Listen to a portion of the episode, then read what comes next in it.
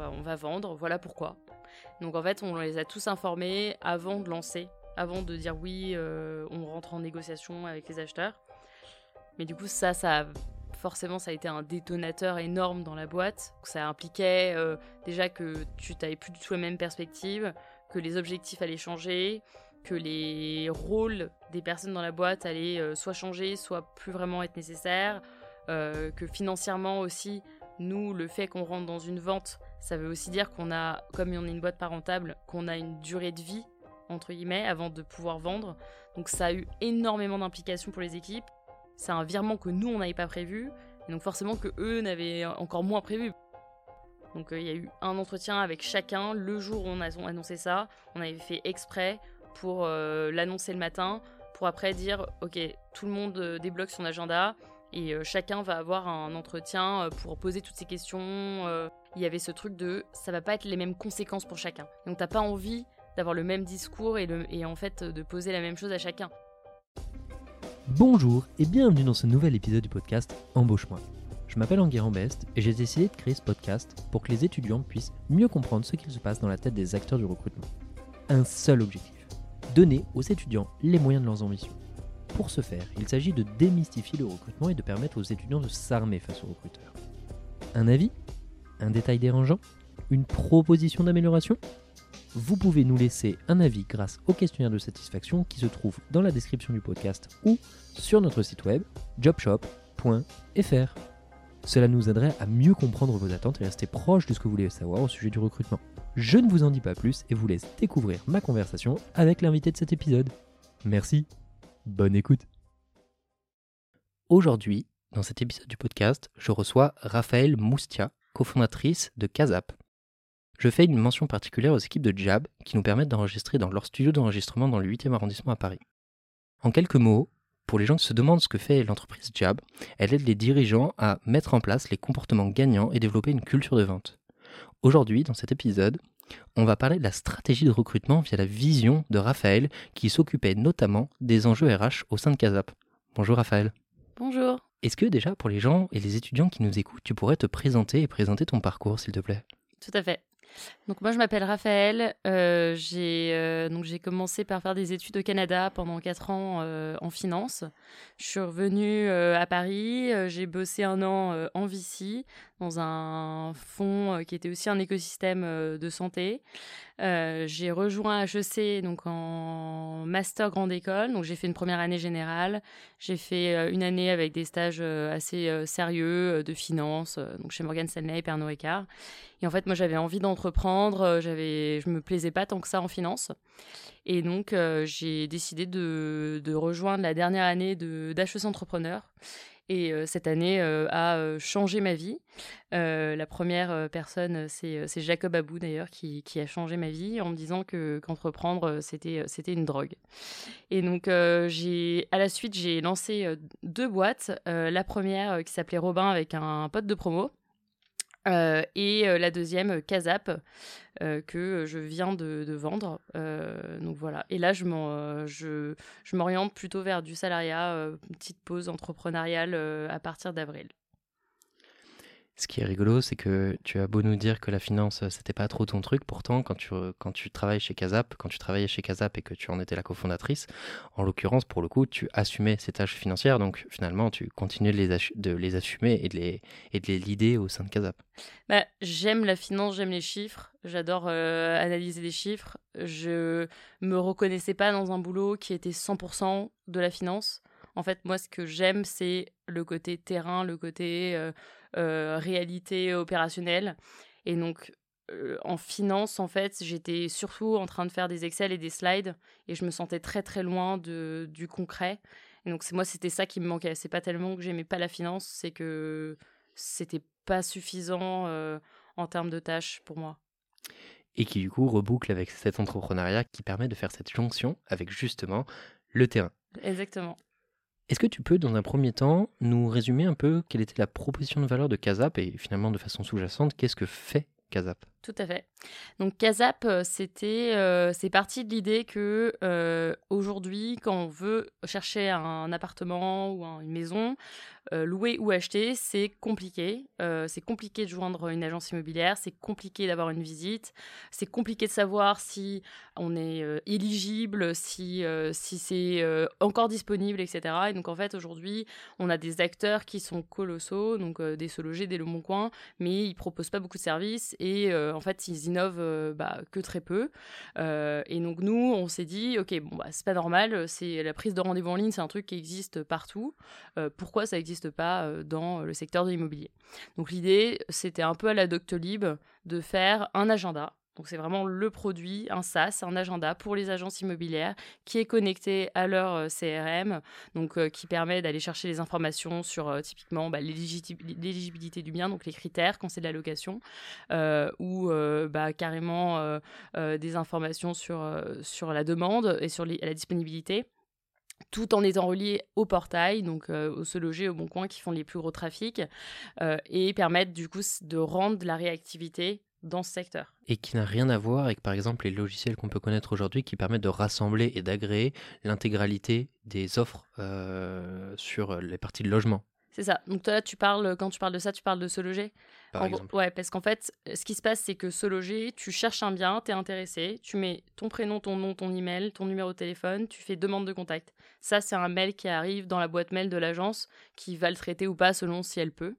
Nous, en fait, on arrive exactement à ce moment-là où en fait, euh, on vient dire bah prends rendez-vous en ligne. Donc nous, en fait, vu qu'on connaît l'agenda, de l'agence qui est, euh, qui est cliente chez nous et aussi du bien parce que l'agence dit bah voilà ce bien je sais que je peux que le mercredi ou le jeudi nous on est tout de suite capable donc avec euh, avec la personne qu'elle puisse juste cliquer en disant 11 heures voilà mes, mes informations et nous on peut du coup lui dire ok ou non, tu ne peux pas parce que tu n'es pas éligible, parce que tu n'as pas les critères qui correspondent à la GLI. Donc en fait, c'est vraiment permettre cette réactivité, cette transparence qui est, et tout de suite aussi de donner une raison. C'est-à-dire que l'agence, c'est aussi normal quand, surtout dans les flux tendus comme Paris, elles reçoivent énormément de demandes en location.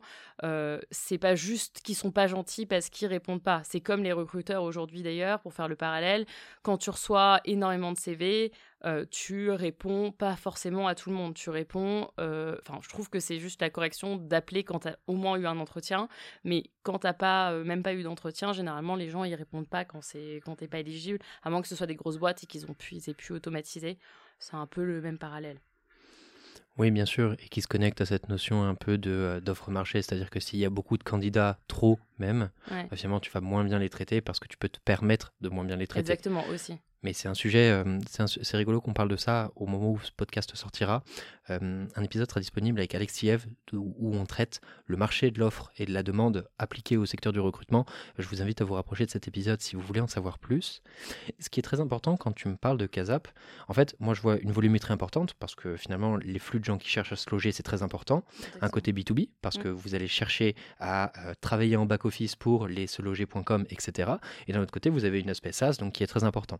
Pourquoi je parle de ça? Parce que finalement, ça va polariser une espèce d'image euh, que vous allez par exemple pouvoir refléter à des investisseurs euh, de potentiels licornes. Et on en parlera sur la suite, et c'est pour ça que je fais cette petite aparté. Au sein de Casap, parmi l'évolution que tu as pu avoir, mm. quels ont été un peu tes quotidiens, ou quel a été ton quotidien quand tu es parti, ou un quotidien que tu as eu dont tu aimerais nous parler? Mon quotidien chez Gazap. Euh, donc moi j'étais CEO chez Gazap, donc ça veut rien dire ce poste parce que euh, selon les boîtes, t'as pas du tout les mêmes rôles. Moi mon rôle c'était euh, de gérer, donc on a dit la partie finance, mais qui est pas la plus grosse partie hein, quand on est en start-up, la partie RH, la partie communication, et en fait ma plus grosse partie c'était de gérer les opérations et le côté onboarding, care, success, parce qu'en gros un de mes associés s'occupait de la partie euh, vente. Et donc moi je prenais le relais derrière en disant avec les équipes comment on fait pour avoir le meilleur parcours client euh, que ce soit en interne organisé ou en externe du coup d'avoir une bonne satisfaction. Donc moi principalement c'était euh, mon quotidien c'était qui était hyper qui dépendait du moment du mois c'était de gérer les équipes, de faire en sorte qu'il y ait une bonne satisfaction client, de gérer beaucoup de process parce que, bah, par exemple, typiquement, on utilise Salesforce, bah, il y avait beaucoup de choses à mettre en place à chaque fois, de gérer la partie du coup résultat, donc toujours être sûr que bah, voilà qu'on est sur la bonne direction côté chiffres. et après la partie RH, donc la paye, etc. Tous ces trucs-là, où il y a plein d'outils qui m'ont beaucoup aidé. Mais, mais donc voilà, globalement, beaucoup de choses différentes. Et c'est sur tes rôles, euh, notamment de process et de recrutement, mm. et de, aussi de, évidemment, qui sont sous-jacents de fonctions RH, euh, qui vont nous permettre d'échanger aujourd'hui. Et euh, ça m'intéresse beaucoup d'avoir ta vision, justement, de l'évolution de ces choses-là, et particulièrement d'adopter un deuxième prisme dans un second temps, qui sera celui de Casap a été vendu. Ouais. Et de regarder tout cet agencement, que ce soit au niveau de la structure RH, que ce soit l'impact sur les recrutements et tout ce qui s'ensuit. Ce sera très intéressant de le disséquer et je suis ravi d'être avec toi pour pouvoir discuter de ces sujets-là.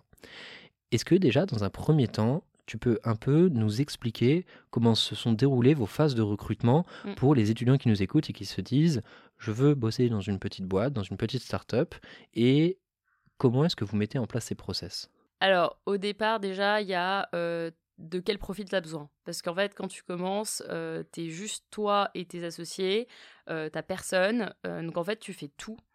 Et euh, t'as as un peu disséqué les tâches euh, entre associés mais en réalité bah si tu dois recruter quelqu'un tu sais même pas ce qu'il va faire. Parce que tu dis ok bah mais moi je faisais tout. Donc qu'est-ce que je lui donne? Qu'est-ce que moi il me reste? Donc il y a un peu déjà ce travail vraiment qui est préliminaire de dire ok on a besoin de quoi?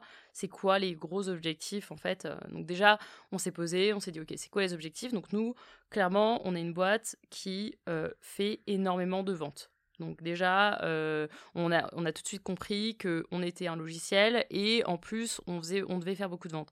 Donc les priorités, donc vraiment les premiers profils qu'on voulait, c'était des commerciaux et euh, des techs.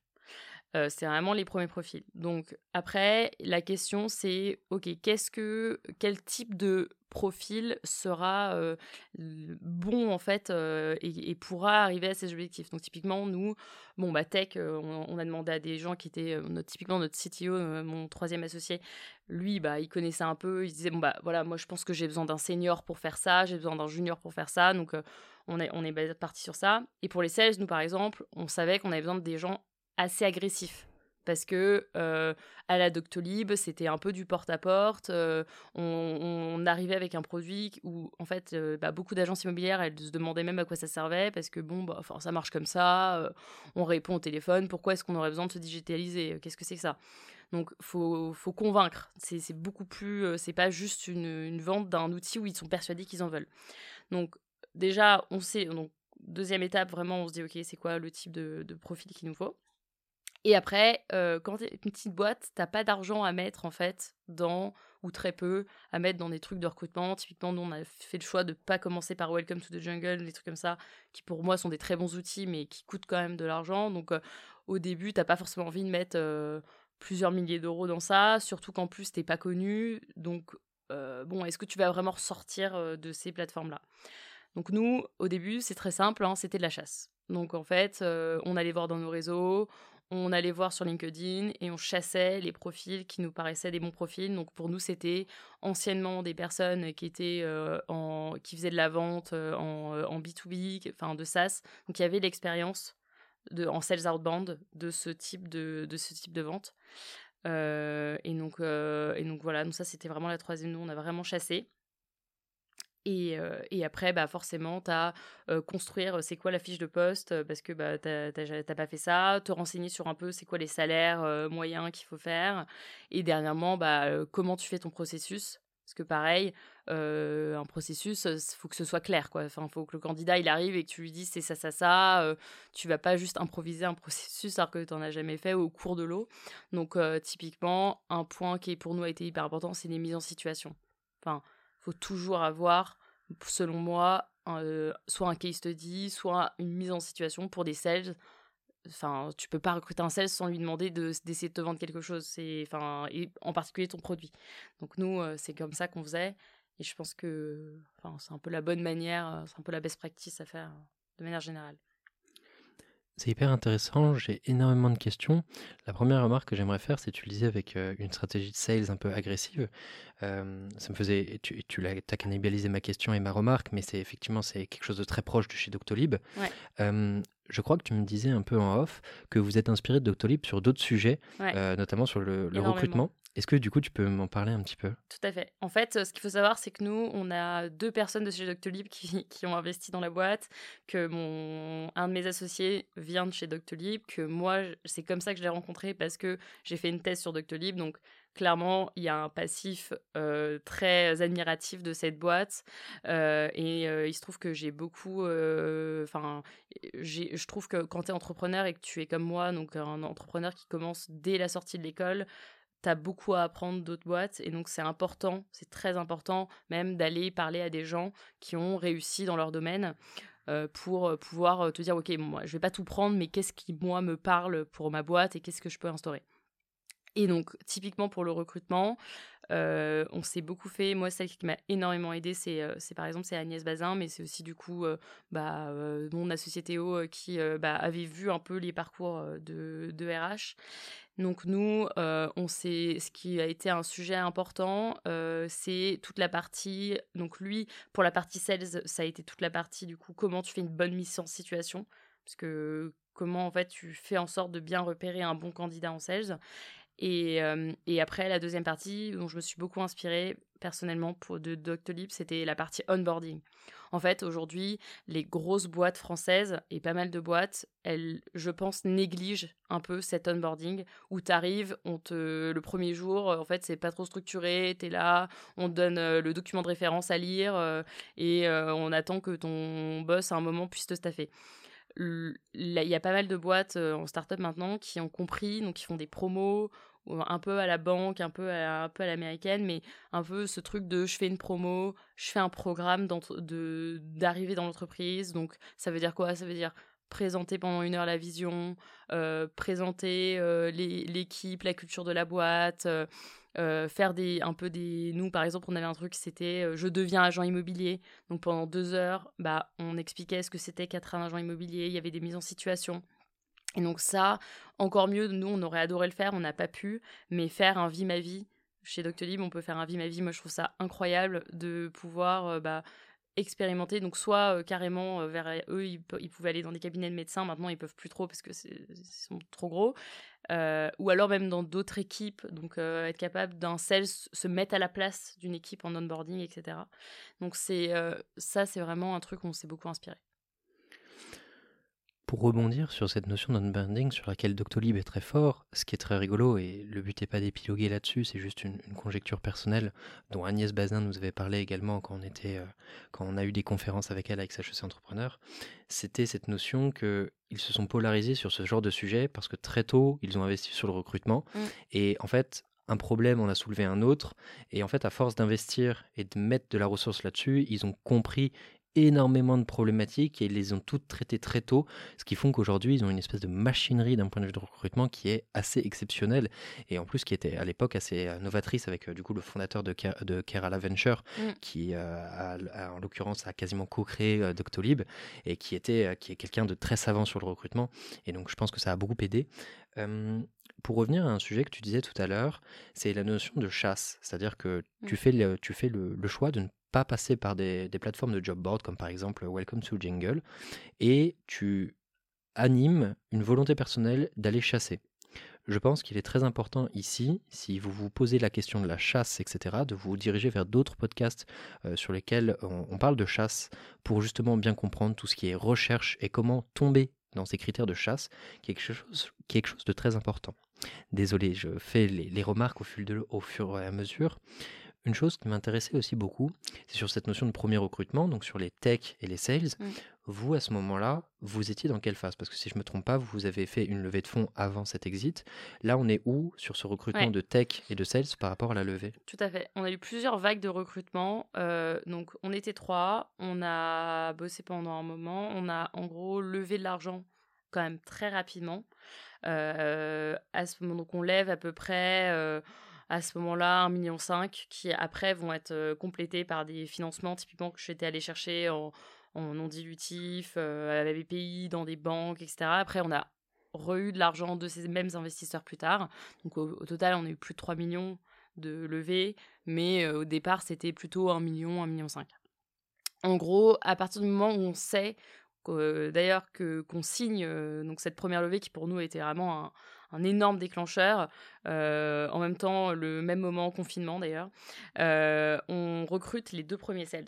Et donc, euh, deux premiers sales et un premier dev. Il y avait un dev qui travaillait un peu en off avec nous à ce moment avant. Mais de manière générale, les premiers recrutements, ils ont vraiment été faits dès qu'on a signé la levée de fonds parce que pour nous, c'était le premier signe de OK, c'est bon, on peut vraiment payer des salaires. Donc, on, y va. À ce moment-là, donc c'est les premiers.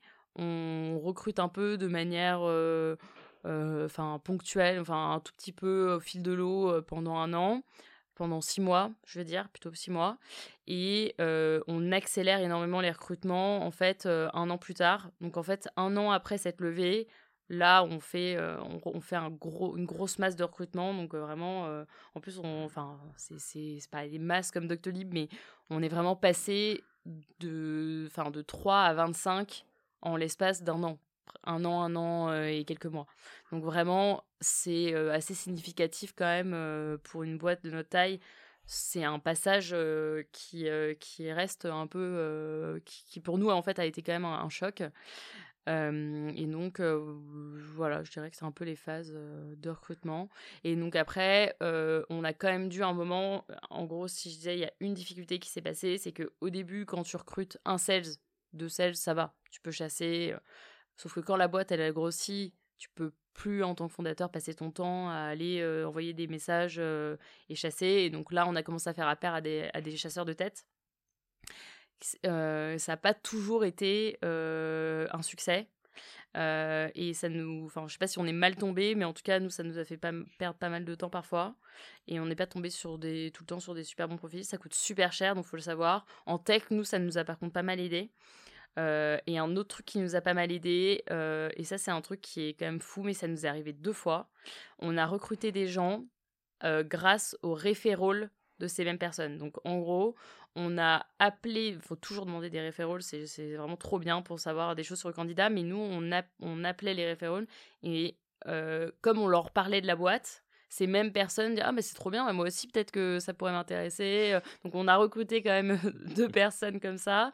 Euh, et au pire c'est même des personnes qui auraient pu parler de nous à d'autres personnes qui eux elles auraient pu être intéressées. Donc typiquement pour les devs qui coûtent hyper cher et qui sont super durs à recruter nous ça nous a fait économiser pas mal d'argent parce que euh, bah c'est 15% du salaire brut de la personne que tu payes pas comme ça et en plus, souvent, comme tu as déjà fait la sélection de la personne euh, en candidat, les référents qu'elle te donne, c'est même peut-être des gens plus seniors qu'elle, euh, plus expérimentés. Donc, c'est des gens qui te coûteraient encore plus cher et qui sont. Et toi, vu que tu as sélectionné cette personne, c'est que tu sais que c'est quelqu'un de bien. Donc, qui a sûrement un fit avec l'autre aussi. Donc, c'est bête, mais c'est nous, ça nous a pas mal aidé. Ouais, non. Et puis tu me disais euh, recruter 25 personnes, donc deux potentiels euh, gens sont arrivés, c'est-à-dire que vous avez économisé effectivement, on va pas donner, enfin, pour donner un chiffre, c'est de l'ordre de 40 000. Donc euh, pour, quelque chose, pour, quelque chose que tu peux juste dire en passant, en faisant le coup de fil, c'est quand même, quand même cool. Et une chose sur laquelle j'aimerais bien revenir, c'est dans un premier temps, parce qu'on on a fait cette corrélation entre justement la levée et les recrutements.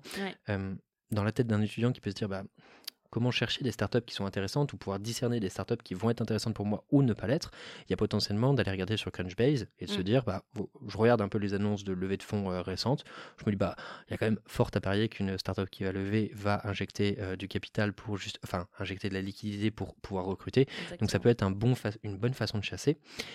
Et j'en viens à une question que j'ai et qui nous servira sur la suite, c'est de se dire, euh, encore une fois, pour recycler ce que tu disais, c'est de se dire, vous n'utilisez pas de job board ça veut dire que vous allez potentiellement être moins visible. Et puis, il y avait cette notion de se dire, je ne, vais, je ne suis personne par rapport à d'autres boîtes, mm.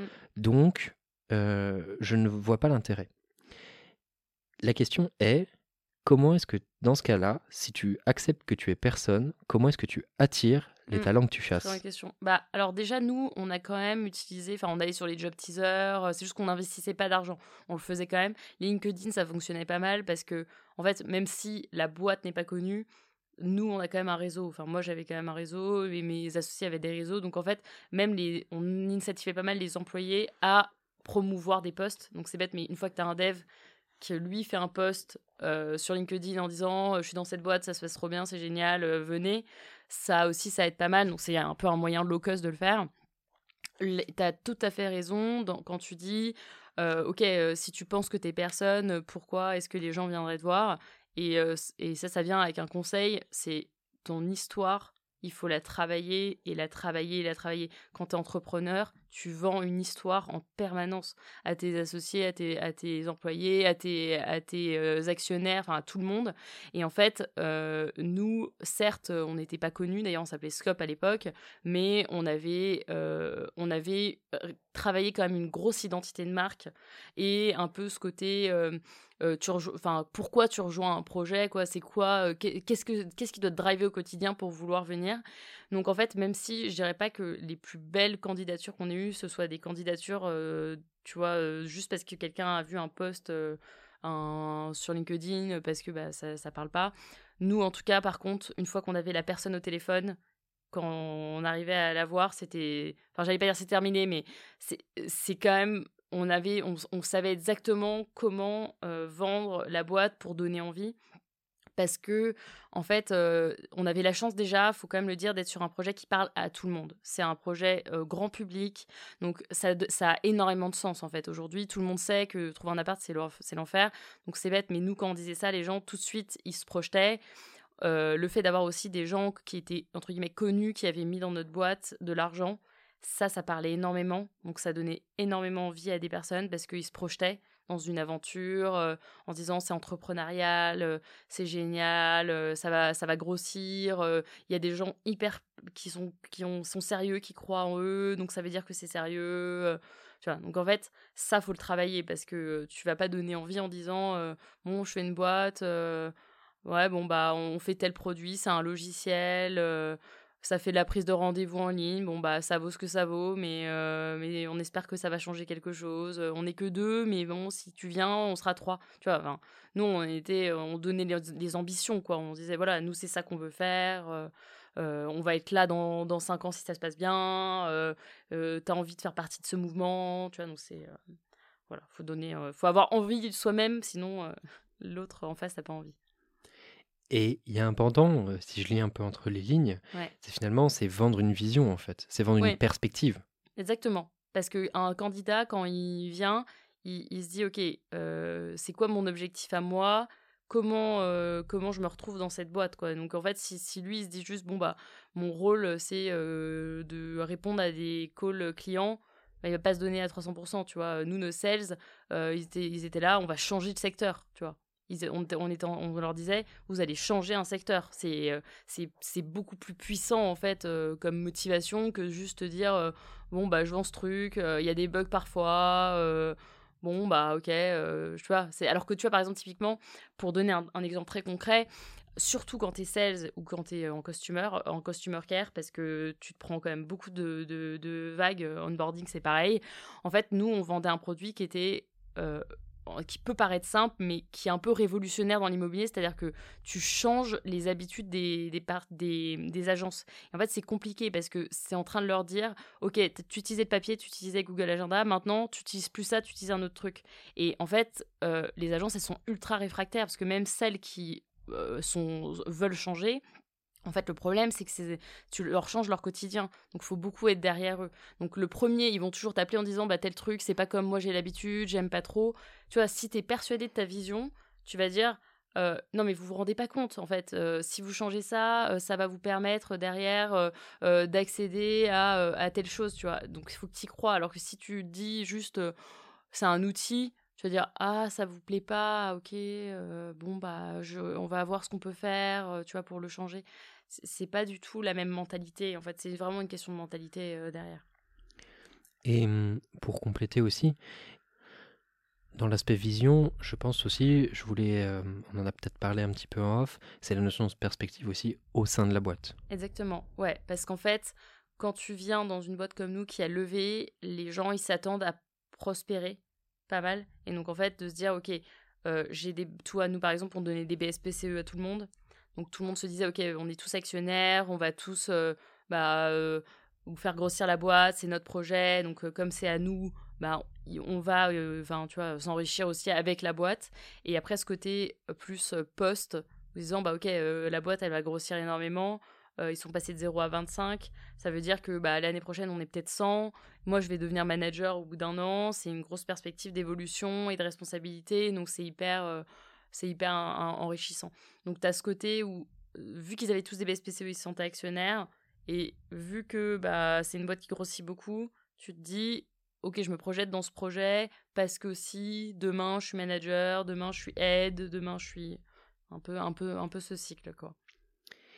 Et mmh, c'est super qu'on parle de ça et on va commencer à embrayer sur la deuxième partie du podcast et de se dire un peu la fin de l'aventure pour toi en tant que Casap et qui se traduit concrètement par le rachat. Avant de voir un peu cette, la perspective de rachat et l'implication que ça a eu, est-ce que déjà tu peux nous amener un peu le contexte de ce rachat? Tout à fait.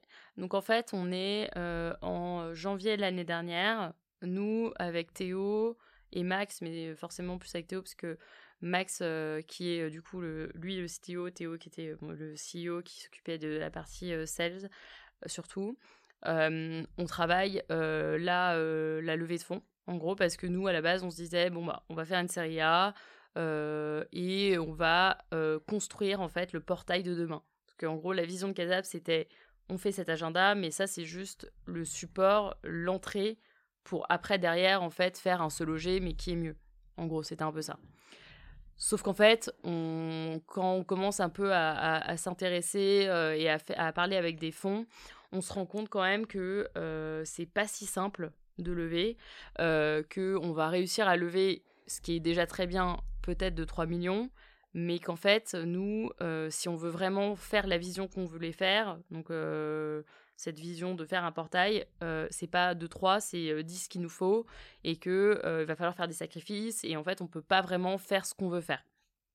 On est vraiment dans un contexte où on sent en plus tout le monde qui commence à être fébrile parce que c'est là où en fait les fonds commencent à dire couper les coûts, bah on veut pas, on veut pas que vous dépensiez trop parce que ça va être compliqué les prochaines années.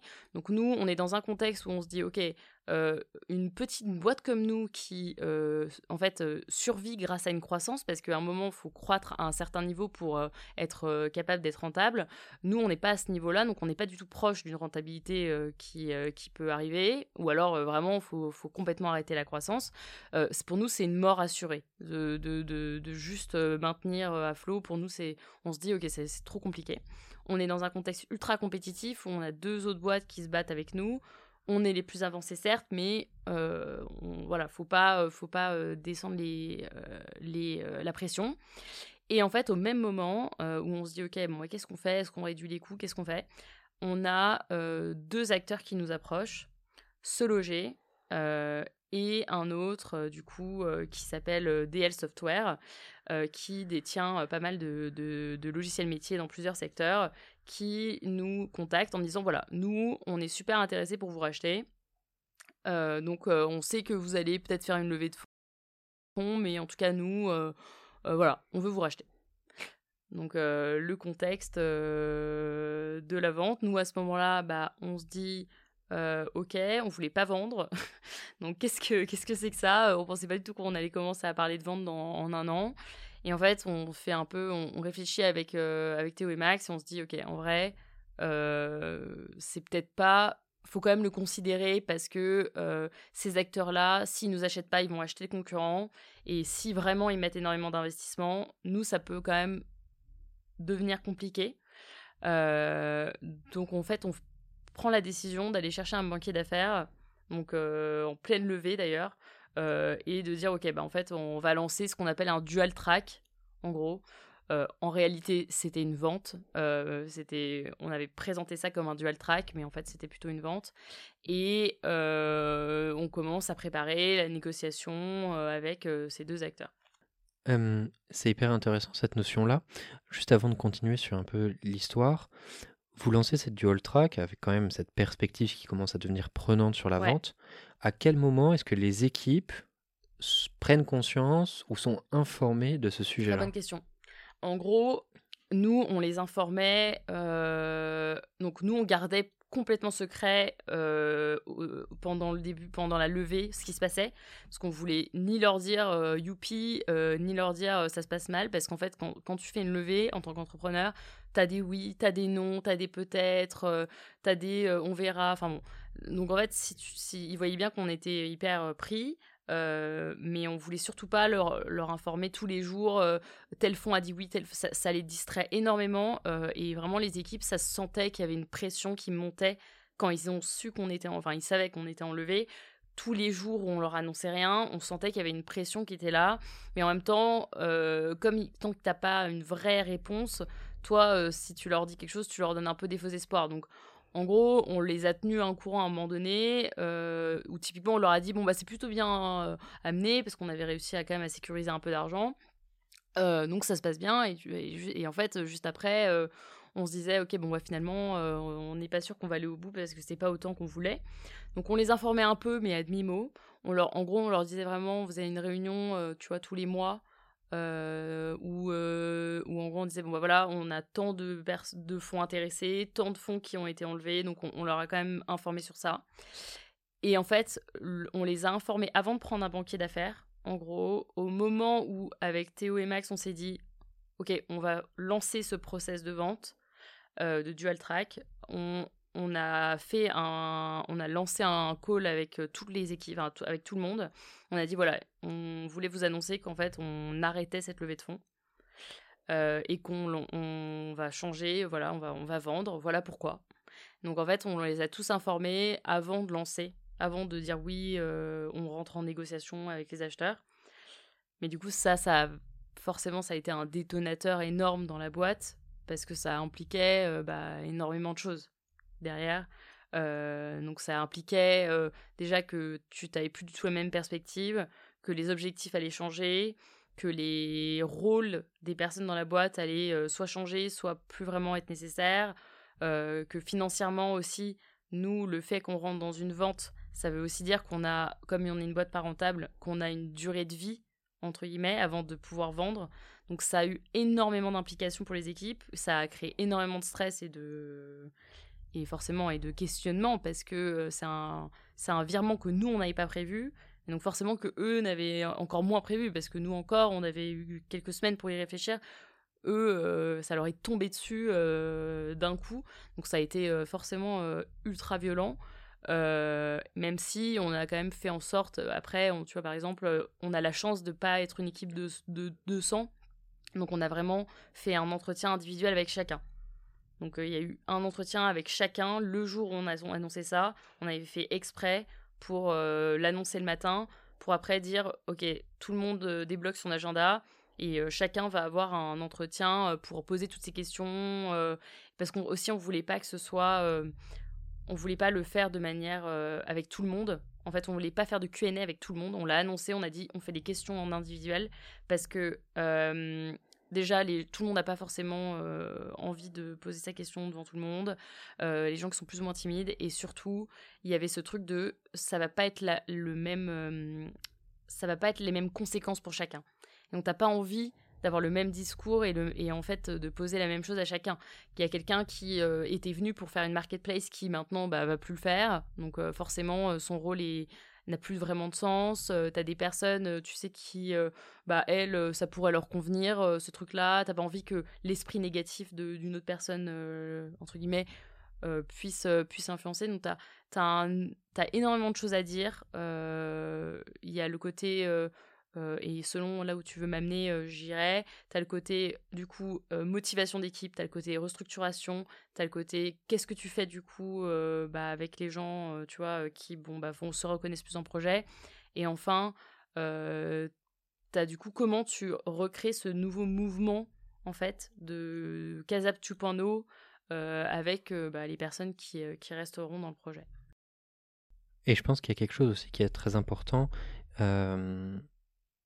et je ne saurais pas dire si c'est bon ou pas bon, mais il y a quand même des effets très grégaires dans les comportements sociaux euh, au sein de boîtes. Et il peut y avoir des effets de groupe, des effets de masse, et de se dire, si vous traitez tout dans une globalité, déjà vous allez être moins présent pour chacun, donc potentiellement ils vont se sentir encore plus perdus. Et au-delà de ça, il y a aussi euh, potentiellement ce risque de se dire, bah, s'il y a un problème, genre c'est toute l'équipe qui saute. Et là, vous avez une espèce de bâton de dynamite sous les fesses, et donc, euh, genre, c'est pas possible. Et donc, c'est important de bien désamorcer tout. Une chose que j'aimerais bien, euh, que j'aimerais bien préciser là-dessus, au moment où vous faites cette dual track, il n'y a plus de recrutement en cours? Il n'y a plus aucun recrutement.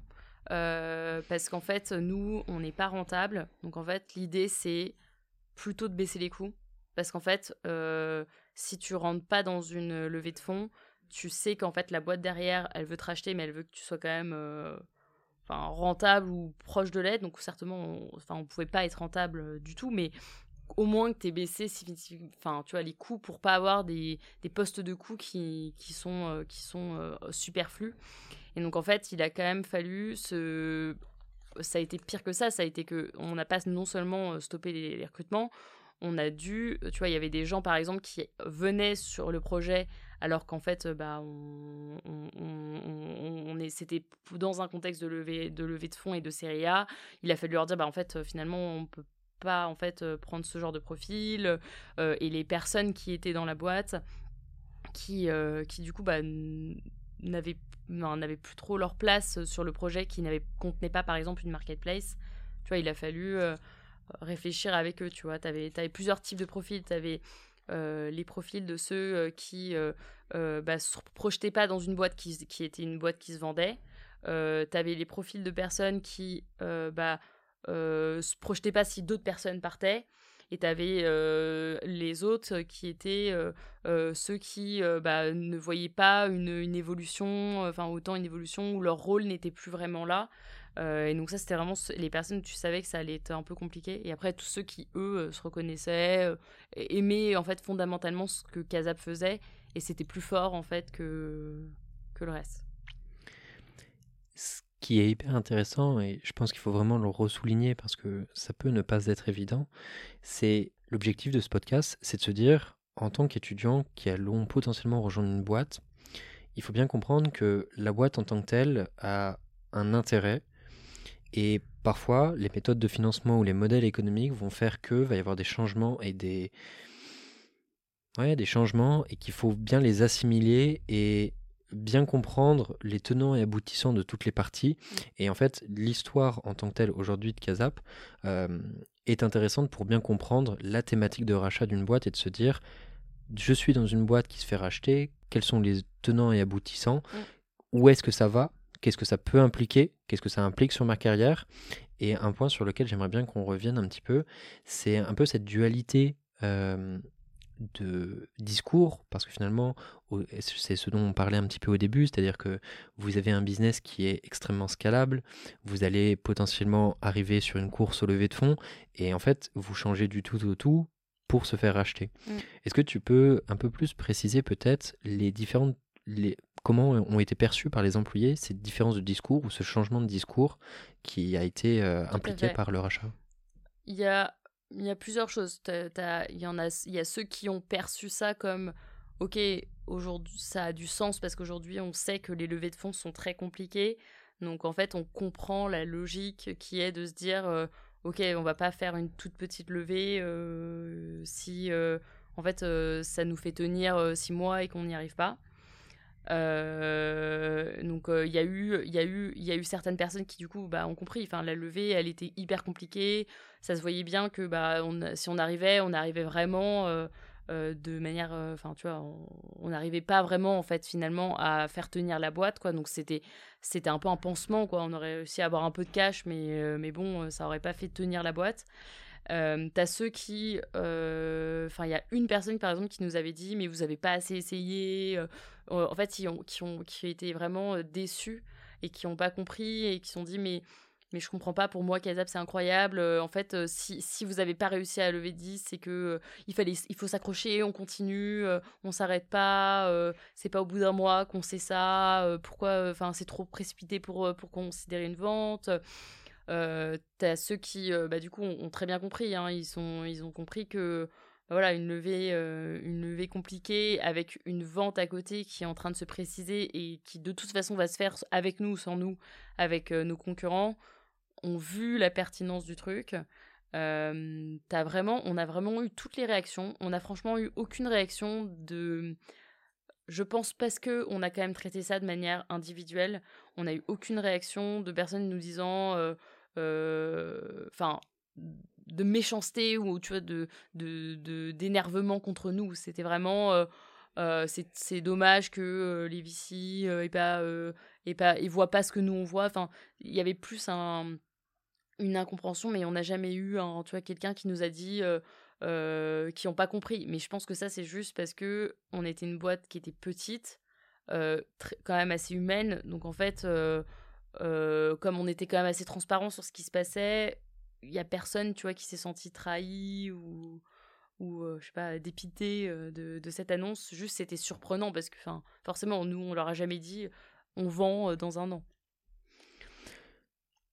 je pense que un parallèle est intéressant et euh, si euh, notre cher professeur Alain Bloch écoute, euh, j'aurais envie de faire le parallèle avec le cas des pompiers de Mangulch, que si vous ne le connaissez pas, je vous invite à le regarder, qui est très intéressant. C'est de se dire que souvent les fondateurs sont un peu sur un pied d'estrade, et c'est ce que tu nous dis avec cette vision, donc vous l'avez très bien eu, c'est-à-dire que vous étiez des gens inspirants, vous avez embarqué des gens dans cette histoire, et au moment où on fait face à des difficultés, il y a ce sujet de comment est perçu ou où est remis le cofondateur. Et du coup, en l'occurrence, vous, ce qui, est, ce qui est cool, et de ce que tu me dis, c'est qu'en fait, comme vous avez bien traité ce cas de façon individuelle, vous avez gardé la confiance, vous avez mis de la transparence. Euh, euh, vraiment, je vous invite à lire euh, cette étude des, pompiers de Mangulch qui détaille un peu ce sujet-là. Mais en tout cas, c'est hyper intéressant. Une question, c'est justement, on comprend bien les enjeux, on comprend comment tu l'emmènes. C'est quoi un peu la suite et qu'est-ce qui entraîne le, toi personnellement ton départ de chez, euh, de chez Kazap alors, tu as plusieurs choses. Donc, euh, bon, alors, tu as eu un passage un peu compliqué hein, où forcément on a dû se séparer de, de quelques employés. Donc, euh, en vrai, ça s'est quand même fait plutôt bien dans le sens où c'était un commun accord avec chacun. Mais ça reste toujours compliqué et je pense pas que tout le monde l'ait super bien vécu, que ce soit en vrai nous comme ce soit eux. mais après, du coup, ce qui s'est passé, c'est que euh, déjà, tu as eu un changement de paradigme, c'est que moi, j'étais persuadée que vendre la boîte, c'était bien. Euh, et euh, pour nous, comme pour la boîte, en fait, je, je pense que c'était un bon move, entre guillemets, pour, pour la boîte, de se rapprocher d'un acteur stratégique. Dans notre contexte, je, je regrette absolument pas ce move. Donc, je suis pas partie en disant je regrette d'avoir vendu. Non, j'en ai ai persuadée. Après, moi, honnêtement, à partir du moment où on était sur un processus de vente, je, je savais que je restais uniquement pour sauver ma boîte et pour sauver les gens qui étaient dedans, mais que je restais pas en me projetant dans le projet. Ça, ça a été quand même assez clair euh, pour moi très rapidement, pour plein de raisons. Euh, la première, c'est que euh, moi, en tant que CEO, un rôle comme, comme celui-là, il est, il est intéressant, mais il devient super intéressant quand tu grossis. Parce que le rôle du CEO, c'est quand même, euh, au début, c'est un rôle qui est un peu euh, avec le CEO, donc euh, c'est un peu bizarre, quoi, parce que tu partages un peu certains, certains rôles, parce que bah, tu, tu vois, es un peu tous les deux sur ça. ça c'est un rôle qui prend son sens quand tu commences à être plus de 100, plus, entre guillemets 100 ou plus, hein, mais parce que tu, là, tu as des vrais enjeux organisationnels, structurels, etc. Donc moi, en fait, déjà, j'ai une énorme frustration, c'est que euh, je, faisais, aussi beaucoup d'opérationnels euh, chez Casa parce que je trouvais trop bien au début parce que c'est marrant, t'appelles des agences immobilières, etc. tout le temps sympa. Au bout d'un moment, c'était super répétitif. Donc moi, en fait, à part, euh, à part ma perspective en fait dans Casap, c'était d'avoir une boîte de qui avait diminué de, qui a fait enfin moins 50% dans les effectifs, qui allait rester comme ça pendant deux ans et il euh, fallait automatiser des trucs, mais en fait, de manière générale, j'allais faire énormément d'opérationnels et, et donc j'allais plus rien apprendre. Enfin, honnêtement, j'allais plus rien apprendre.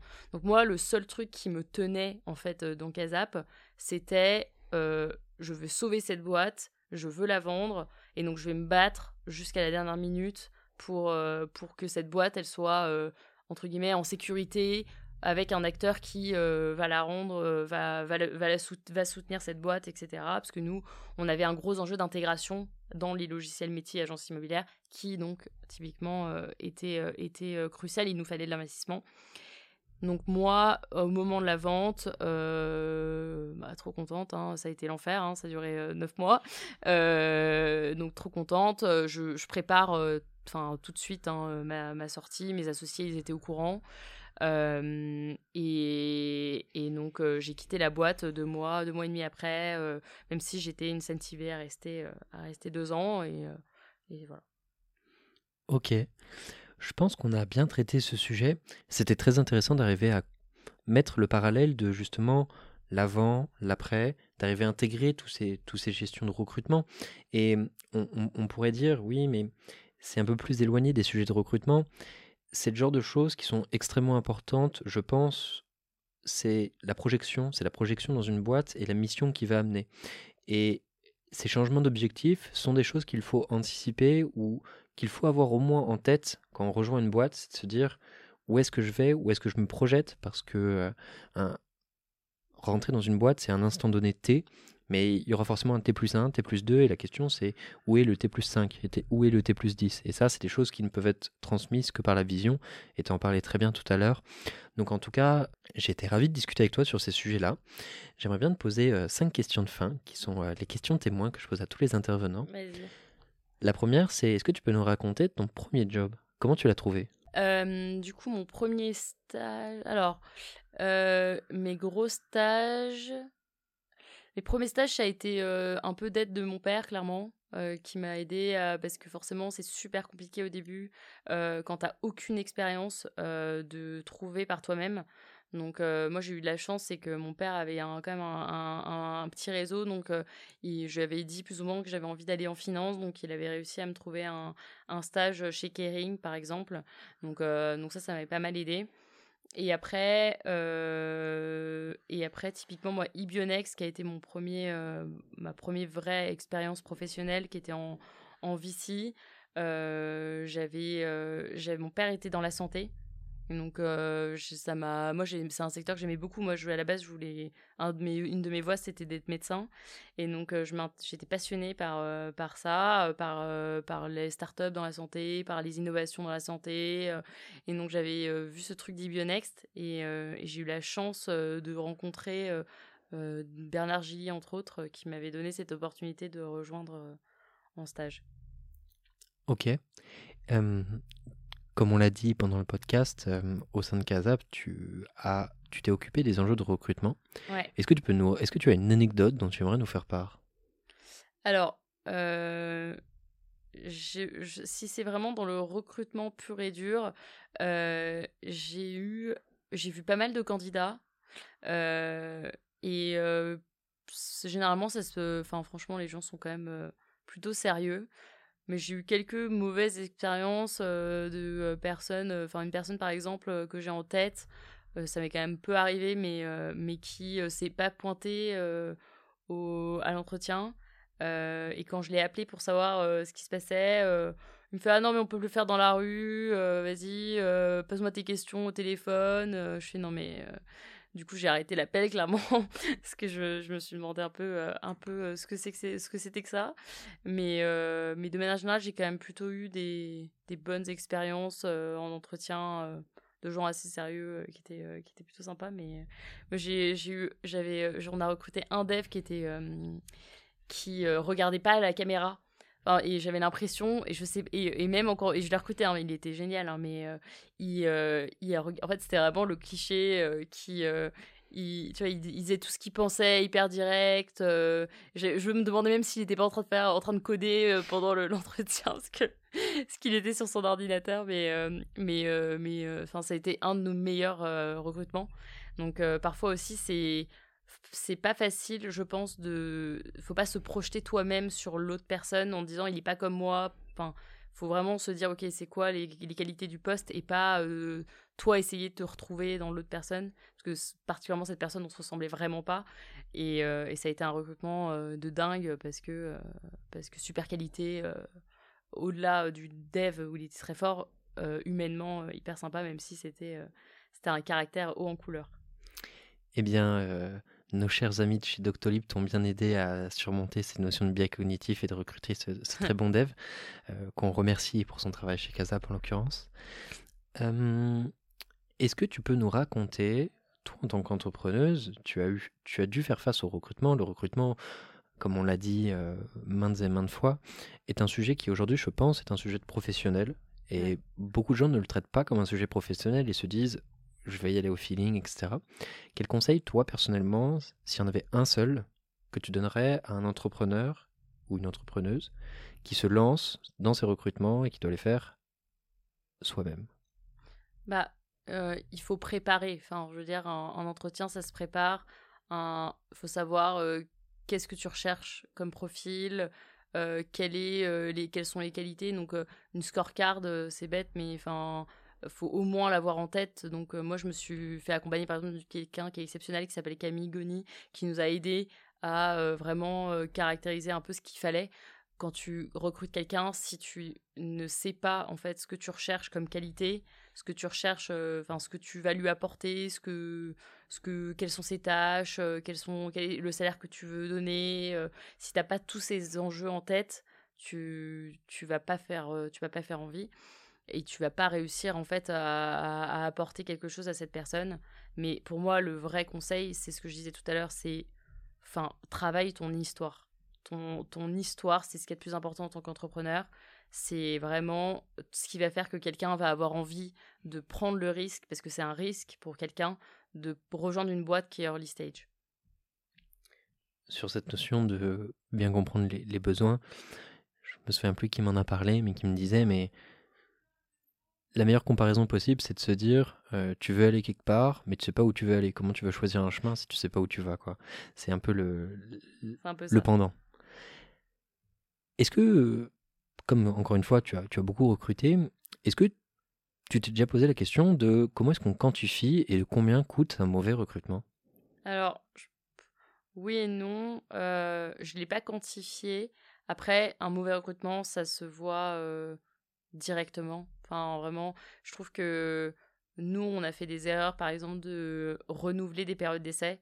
Et en fait, souvent, quand il y a un doute, il n'y a pas de doute. Quand à chaque fois qu'on a renouvelé une période d'essai, ça s'est mal fini, en fait, parce que, ben, si tu, enfin, je vais pas dire systématiquement, mais de manière générale quand même, quand tu, quand on a renouvelé une période d'essai, ça c'est, on a fini par euh, devoir faire partir la personne. Donc tu fais perdre du temps au candidat, enfin, pour le coup à ton employé et à toi-même parce que je trouve que c'est on, sous-estime à quel point c'est difficile de, de remotiver quelqu'un d'ailleurs. Mais un, mauvais recrutement, ça te coûte énormément. Après, ça dépend. Tu as, plusieurs types de mauvais recrutement. Tu as le mauvais recrutement qui est juste la personne qui est pas performante, mais qui a une bonne mentalité. Et ça, ça te coûte moins cher qu'un quelqu'un qui a, et ça on l'a vu, qui est performant, ou qui, qui, est très performant, mais qui a une très mauvaise mentalité.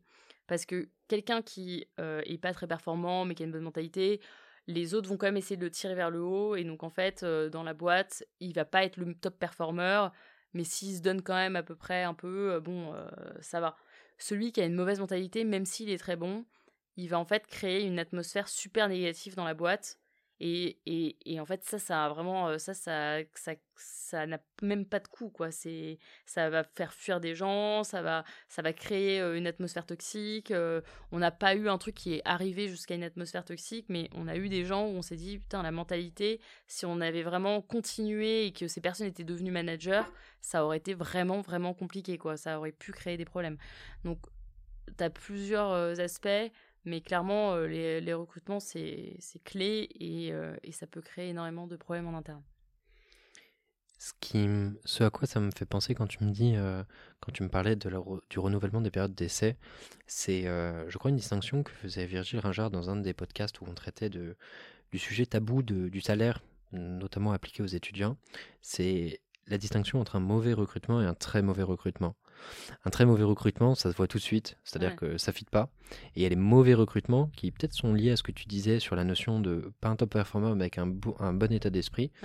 Et en fait, c'est des choses qui sont beaucoup plus subtiles, qui sont difficiles à voir. Et il y a aussi une notion de je laisse une chance et je me dis ça va, ça va, ça va évoluer. Ça va évoluer. Et un très mauvais recrutement, paradoxalement, ça peut coûter moins cher qu'un mauvais recrutement. Parce que tu le sais plus rapidement. Et moi, je, dirais plus loin. En fait, nous, ce qu'on a eu, c'est qu'on a laissé traîner des personnes qui n'étaient pas bonnes. Pourquoi? Et ça, c'est très compliqué quand tu es une startup et franchement, j'ai pas vraiment la solution. C'est que quand tu es, es sur un besoin de recruter en masse parce que tu dois croître, et ben c'est ça qui est super compliqué. C'est qu'en fait, certes, tu as un mauvais recrutement, tu te rends compte que la personne, elle est pas, pas incroyable, mais c'est pas l'horreur. Mais tu te dis, ok, j'aimerais bien avoir mieux, mais en fait, j'ai pas le temps de consacrer encore plus de temps à recruter. Et en plus, le temps que je recrute quelqu'un, il va falloir euh, peut-être 2-3 mois, puis 3 mois d'onboarding pour que la personne elle soit euh, complètement euh, bah, on board. Et typiquement pour les sales, nous, on avait, c'était notre plus grosse sorte de ces, là où on recrutait beaucoup. En fait, c'était pour nous, c'était des décisions où parfois c'était bon, bah, on va la garder parce que bah, on en fait, on, le temps qu'on recrute quelqu'un qui fasse même juste sa perf, parce que le temps qu'elle soit onboardée, nous, on sera déjà en série A. Et donc, en fait, euh, bah, on n'aura pas de chiffres euh, à montrer. Ça va nous coûter plus cher encore de, former une nouvelle personne. Donc, si tu veux mesurer le coût, typiquement, tu peux mesurer ça aussi. C'est ce que j'allais te dire. C'est très rigolo que tu rebondisses. Et je te remercie de, me remplacer sur mon podcast. c'est de se dire, euh, parfois, le mauvais recrutement coûte moins cher que de ne pas recruter. Et donc, euh, c'est cette notion de manque à gagner qui est relativement facile à quantifier avec les sales. La dernière est une question qui va, euh, je pense, être très intéressante pour toi. C'est la prochaine boîte dans laquelle tu veux bosser. C'est quoi et pourquoi? Alors, moi, je rejoins une boîte en avril. Ah. Euh, et alors, c'est marrant parce que je pensais vraiment pas aller bosser là-bas parce que si quelqu'un a vu le documentaire, ça donne pas, particulièrement envie d'y aller. Euh, je rejoins Uber, euh, Uber Eats précisément, euh, parce que c'est pour moi un peu une référence en ops. Et justement, ce que je disais, c'est que moi, si j'ai bien eu une frustration, c'est de pas voir le côté du coup machine à ops. Donc moi, ce qui me passionne, c'est vraiment ce côté structuration, management, euh, comment tu euh, comment tu, tu, crées en fait un peu une machine de guerre à l'intérieur. Donc et pour moi, bah, eux forcément, euh, ils ont ils, ont vraiment c'est le centre, c'est le nerf de la guerre. C'est eux si les ops, c'est vraiment il y a que ça hein, dans le bureau, dans les bureaux, t'as que des ops. Donc moi je rejoins faire ça en avril, donc je suis hyper contente. J'ai trouvé une équipe euh, justement le contraire du documentaire, hyper sympa et bienveillante et vraiment hyper intelligente. C'est d'ailleurs le processus d'entretien que parce que j'en ai fait pas mal dans là dernièrement parce que je savais pas trop ce que j'allais faire et, et c'est le processus d'entretien où j'ai j'ai trouvé une, le plus construit, le plus intelligent, le plus préparé, sans le côté trop grosse boîte parfois. Euh, donc euh, je recommande. Et si euh, c'était une boîte, le truc que j'aurais vraiment bien aimé, ça aurait été de rejoindre Doctolib, mais au départ. Là maintenant c'est un peu gros, mais, mais c'est vrai qu'au au tout départ, je pense que ça, ça aurait été incroyable. Très clair. On arrive sur la vraie fin de ce podcast. Pour reprendre très succinctement de ce dont on a parlé, deux grands axes. Le premier a été parlé de Kazap, les challenges que vous avez pu avoir sur la première vie de Casap qui a été euh, euh, pré-vente, et dans un second temps de parler sur la vente, qu'est-ce que ça implique, et quelle est la vision associée, et évidemment euh, l'impact sur une boîte et encore une fois sur les salariés. En tout cas, Raphaël, j'ai été ravi d'échanger avec toi. J'ai vraiment beaucoup aimé cette discussion et je te souhaite une excellente continuation chez Uber Eats. Et, et voilà. Bah merci, plaisir grandement partagé. Si cet épisode du podcast Embauche-moi vous a plu, vous pouvez nous mettre 5 étoiles sur Apple Podcast. Cela aidera d'autres personnes à découvrir ce podcast. Cela nous aiderait particulièrement que vous laissiez un avis grâce au questionnaire de satisfaction qui se trouve sur notre site web jobshop.fr ou dans la description du podcast. Le prochain épisode aura lieu lundi prochain et je ne vous en dis pas plus à ce sujet. D'autre part, si vous êtes étudiant ou recruteur, n'hésitez pas à visiter notre site web jobshop.fr. Vous pouvez également nous suivre sur les réseaux sociaux, à savoir LinkedIn, Instagram ou même TikTok.